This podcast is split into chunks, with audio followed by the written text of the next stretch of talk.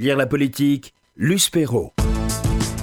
RCJ 12h30, Lire la politique avec Luce Perrault.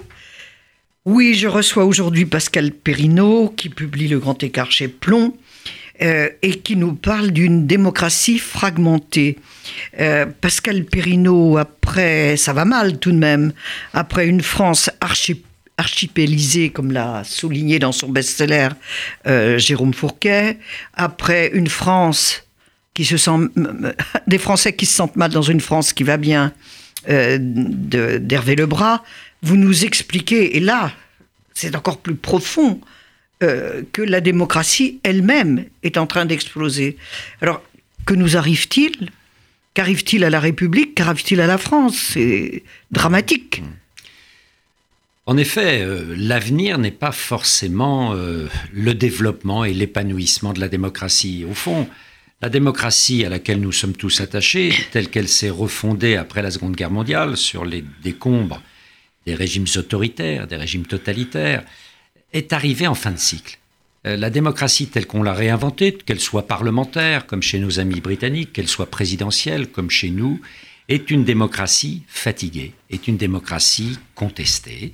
Il suffit euh, de regarder tous les jours les enquêtes d'opinion et on verra, par exemple, qu'environ un tiers des Français aujourd'hui rêvent d'un régime autoritaire, rêvent d'un régime fort. Et que ça n'est pas chez les plus âgés qui pourraient être nostalgiques, euh, par exemple, de la France de Vichy. Pas du tout. C'est chez les jeunes, chez les 18-24 ans, euh, qu'il y a le plus euh, cette, ce désir presque et cette demande de mmh. régime fort, de régime extrêmement vertical. Alors, pourquoi cette, cet épuisement? Euh, d'abord parce que euh, la démocratie euh, électorale a déçu. au fond, jusque dans les années 80, parce que la crise est ancienne, les Français avaient l'impression que d'être représentés, d'être représentés, et sur les grands enjeux économiques, sociaux, euh, ils avaient l'impression que le pouvoir politique était efficace. Et bah puis à partir des années 80, la crise, les premiers chocs pétroliers de la décennie 70, euh, sur la question qui préoccupe beaucoup les Français, à savoir la question de l'emploi et du chômage, ils découvrent que le pouvoir politique, qu'il soit de droite, Giscard, qu'il soit de gauche, François voilà, est inefficace sur ce grand enjeu. Et donc, mais il le découvre plus tard tout de même. Ah, ça commence avec la rigueur. Mais mais c'est 83 la rigueur, voilà, 83 hein, le tournant de la rigueur, et euh, ils s'aperçoivent en effet que euh, la démocratie, euh, dans un monde qui commence à s'ouvrir, qui est de plus en plus globalisé, la démocratie qui elle reste nationale est relativement démunie par rapport à de grandes questions. Et on le voit aujourd'hui avec l'enjeu climatique, par exemple, qui est devenu une grande question. Donc, euh, commence à apparaître une déception. Et puis de la déception, on va passer peu à peu, dans la décennie 90 et euh, au 21e siècle, à la colère. Et nous y sommes. C'est étonnant parce que vous datez de 1989, mmh. chute du mur de Berlin, mmh. le début du délitement mmh. euh, du rêve européen et de la remise en cause des démocraties. Tout à fait. Parce que, si vous voulez, jusqu'en en 1989, jusqu'à la chute du mur de Berlin, le paysage politique était encore organisé autour de la croyance en un monde qui pouvait être différent de celui que nous connaissions euh, à l'ouest. Il n'y avait pas d'ennemis nommés. Voilà, il n'y avait pas, voilà. Hein. Et puis en 1989, on a l'impression, et que tout s'en réjouir, que tout s'ouvre, que la démocratie l'a emporté, euh, euh, que voilà, euh, il n'y aura plus de régime autoritaire, totalitaire, etc. Et puis on en est très vite revenu parce qu'on a vu apparaître dès les années 90 d'abord de nouvelles menaces, et en particulier bien sûr l'islamisme radical et le djihadisme, et puis on a vu aussi euh, réapparaître euh, jusqu'au cœur des démocraties, ce qu'on va appeler un peu plus tard les forces populistes, c'est-à-dire des forces qui se contentent de dénoncer de manière quasi compulsive euh, les défauts de la démocratie et de la démocratie élective, et qui prétendent avoir, eux, une alternative radicale. Mais en fait, euh, qui peu à peu vont réhabiliter l'idée de régimes autoritaires. Il suffit de regarder les grands populismes dans le monde aujourd'hui, euh, que ce soit Bolsonaro au Brésil, que ce soit Trump à sa manière euh, aux États-Unis, que ce soit Salvini en, Italie, eh bien ce sont des hommes, Orban en, Orban en Hongrie, ce sont des hommes qui réhabilitent peu à peu des démocraties qui n'en sont plus tout à fait ce qu'on appelle des démocraties illibérales. Alors, il y a un, un autre phénomène dans la, la, même période qui fait jour, c'est l'abstention. -hmm. Ce que on a appelé les électeurs volatiles à, à l'époque. Un livre qui a fait date. Donc, pourquoi cette, euh, ce rejet du vote et de la démocratie euh, représentative? Oui. Alors, il y a deux manières de protester quand on n'est pas satisfait des choses telles qu'elles vont, et en particulier de la politique, on peut voter contre, on peut prendre la parole, euh, on peut se mettre en colère, et il y a un vote protestataire. Regardez le vote en faveur de Marine Le Pen aujourd'hui, euh, ou de Mélenchon. Jean-Luc Mélenchon. C'est un vote où on parle haut et fort. C'est un, un cri dans les urnes. Et puis, il y a une seconde solution, c'est se retirer du jeu, bouder le jeu politique, bouder la démocratie. Et aujourd'hui, il faut bien reconnaître que maintenant, nous avons des élections dans lesquelles, bah oui, un Français sur deux s'abstient. Hein, vous regardez les européennes, euh, par exemple, un Français sur deux s'abstient. Euh, dans les régionales, euh, dans les législatives, on a de, des taux d'abstention qui maintenant sont tout à fait phénoménales. Et alors cette abstention, elle a un double visage. Il y a d'abord l'abstention qui est l'abstention, j'allais dire, d'indifférence. Ces gens, c'est l'abstention incompressible. Ces gens qui sont de toute façon tellement loin, socialement, culturellement, de l'univers politique, de son discours, de ses mœurs, qui ne se déplacent pas. Mais vous avez une autre, un autre type d'abstention qui monte, c'est l'abstention protestataire. C'est l'abstention, euh, en effet, qui est une abstention chargée de colère, avec des électeurs qui, en effet, deviennent des électeurs volatiles. Une fois, ils se réfugient dans l'abstention, et puis tout d'un coup, ils arrivent sur la scène électorale et ils peuvent bouleverser cette scène électorale en allant voter pour tel ou tel euh, homme ou femme protestataire, telle ou telle grande gueule populiste, ou tel ou tel histrion. Parce que regardez dans les démocraties maintenant la place que peuvent jouer les histrions.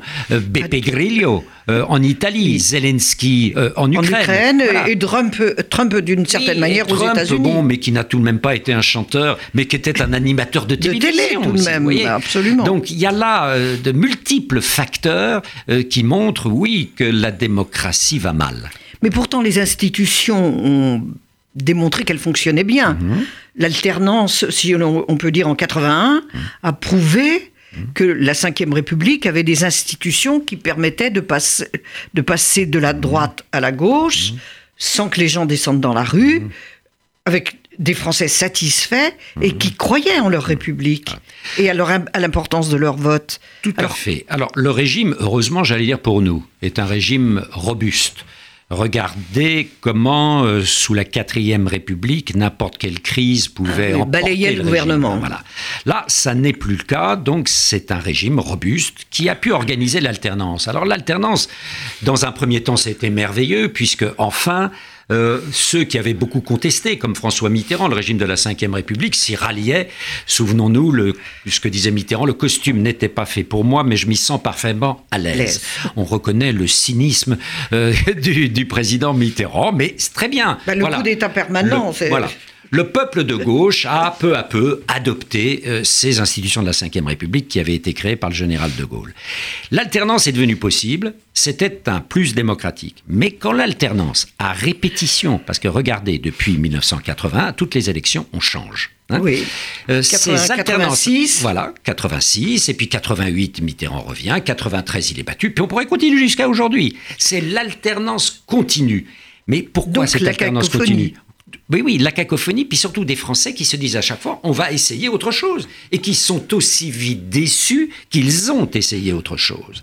Et ça, ça va nourrir le vote, bien sûr, de 2017 en faveur d'Emmanuel Macron. Les Français en ont tellement marre d'une gauche et d'une droite qu'ils considèrent, à tort ou à raison, comme inefficaces, qu'ils vont essayer autre chose. Le et de droite et de gauche. Et là, aujourd'hui, ils sont quoi? Ils sont déçus de ce et de droite et de gauche. Alors, qu'est-ce qui reste? Ben, Qu'est-ce qui reste voilà, c'est la question qu'on peut se poser. Ben, c'est la vraie question. Mhm.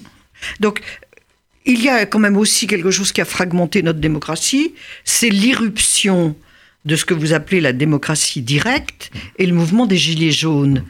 Euh, D'un mouvement protestataire, comment en est-on devenu un mouvement insurrectionnel, Hmm. quasi insurrectionnel, avec des cris de haine, une violence jamais vue en France Oui. Alors, quand les choses vont mal, qu'on a l'impression de ne plus trouver de débouché, euh, en effet, la colère peut l'emporter. Jusqu'à maintenant, la colère, ça existe, ça existait dans Oui, toute oui, mais l'histoire. sûr, Euh, mais la colère, ouais, la colère est une passion chaude que les institutions et les corps intermédiaires refroidissent.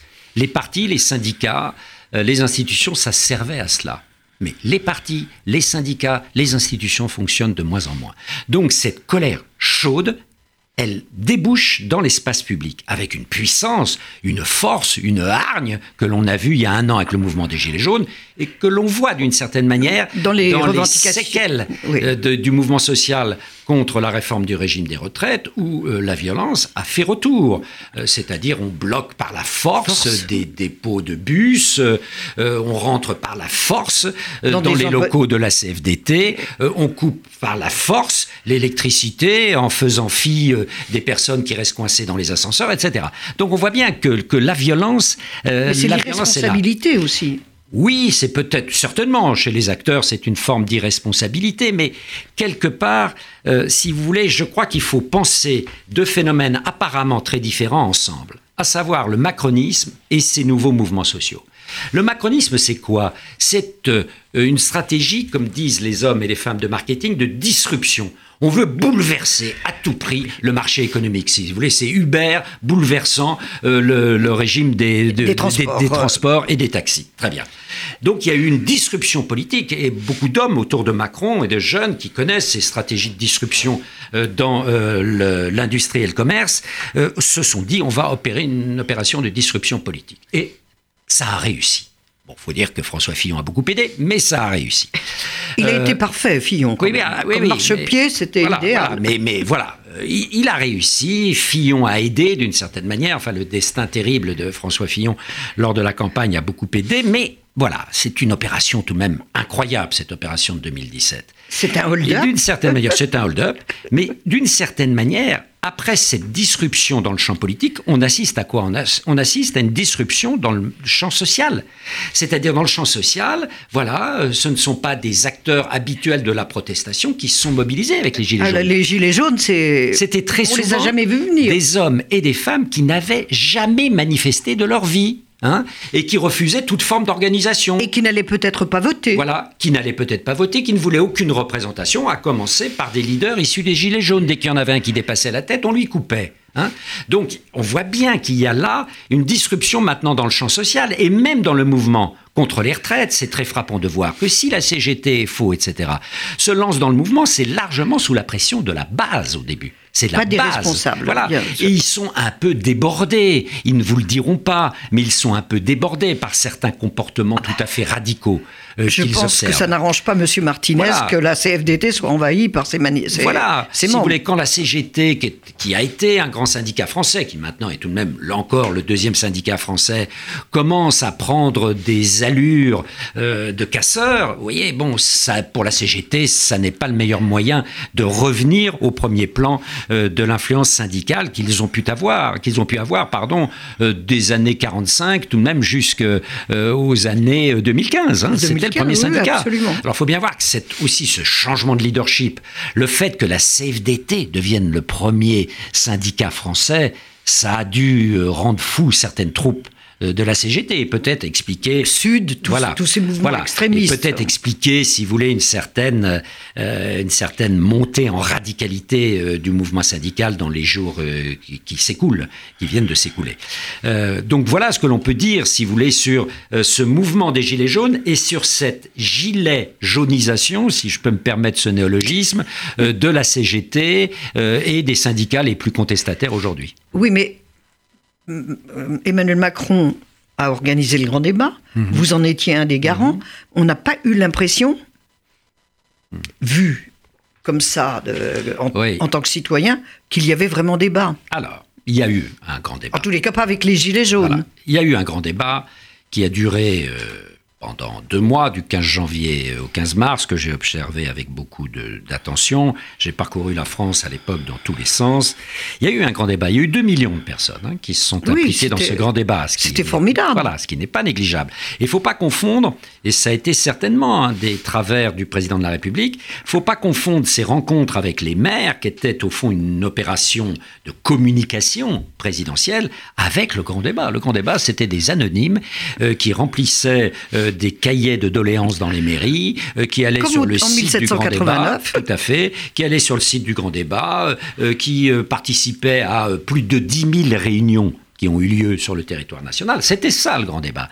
Et ça a permis tout de même de calmer le jeu, c'est-à-dire de substituer à euh, l'affrontement euh, dans la rue qui commençait vraiment à dégénérer, euh, de mettre les personnes sur le autour table. Sur le papier et autour d'une table. Moi, j'ai participé à de multiples réunions, j'étais frappé, il y avait très souvent des gilets jaunes qui venaient avec leurs gilets jaunes et qui se mettaient à discuter avec des militants de la République en marche. Ils ne se jetaient pas les chaises à la figure. Voilà, on rentrait enfin dans un processus de démocratie mature, c'est-à-dire une démocratie du compromis, où chacun fait un pas l'un vers l'autre. Alors je sais que la et accepte le débat. Voilà, et accepte le débat.